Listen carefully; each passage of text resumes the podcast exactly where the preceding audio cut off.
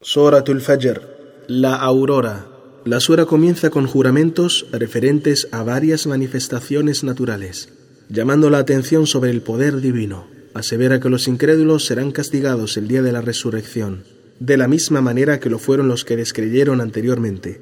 Seguidamente, la sura se refiere a las normas divinas que ponen a prueba a las criaturas, otorgándoles abundancias y ventajas o quebrantos y perjuicios subrayando que sus dádivas o sus privaciones no son signos de su beneplácito o de su enojo. Luego se dirige a los interlocutores afirmando que sus estados personales revelan codicia y mezquindad.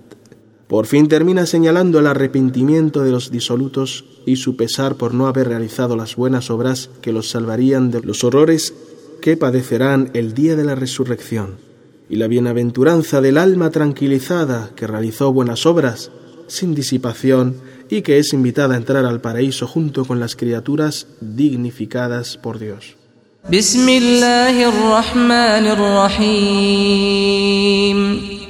En el nombre de Dios, el clemente, el misericordioso.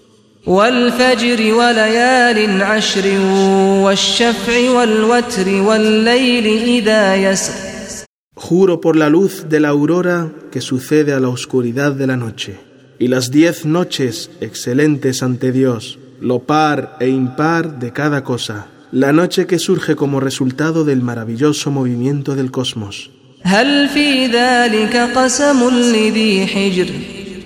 ¿Acaso no hay en estas manifestaciones maravillas convincentes para los sensatos?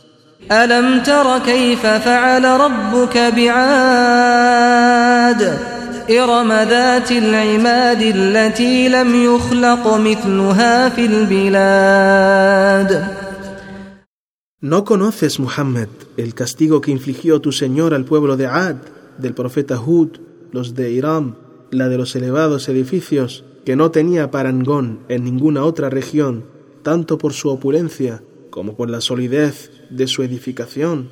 وثمود الذين جابوا الصخر بالواد وفرعون ذي الأوتاد الذين طغوا في البلاد ¿Y no conoces cómo tu Señor infligió su castigo a los de Zamud, el pueblo de Saleh, que tallaron las piedras de las montañas para edificar sus casas en el valle?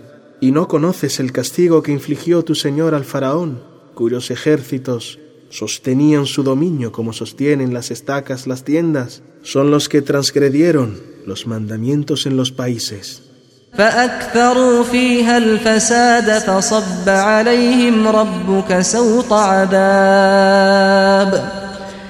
corrompiendo extremadamente con incredulidad y tiranía, por lo que tu Señor les infligió diversos castigos pavorosos.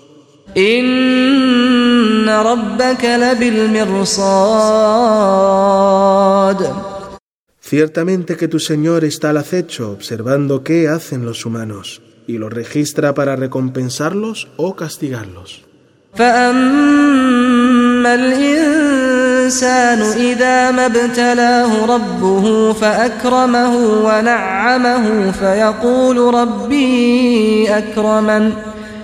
En cuanto al hombre, cuando su Señor lo prueba honrándolo y le agracia con riqueza, honores y poder, dice seducido por ello, mi Señor me eligió y exaltó porque me lo merezco.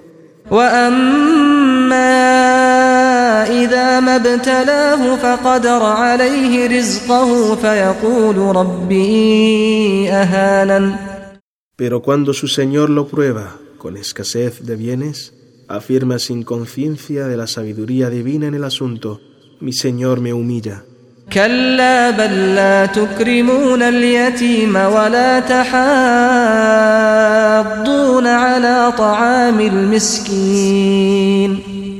Absteneos, porque el asunto no es como decís, sino que vosotros no sois generosos con los huérfanos, ni os estimuláis mutuamente a alimentar al menesteroso.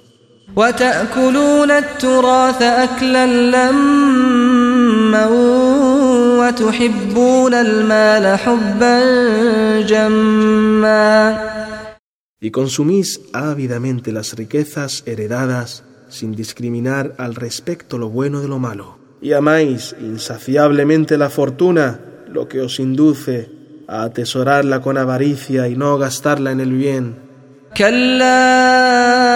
كلا إذا دكت الأرض دكا دكا وجاء ربك والملك صفا صفا Apartaos de tal comportamiento, pues os aguarda la conminación divina, cuando la tierra sea allanada una y otra vez, y tu Señor llegue como solo a Él corresponde venir, glorificado sea, viniendo también los ángeles, enfilados en formaciones.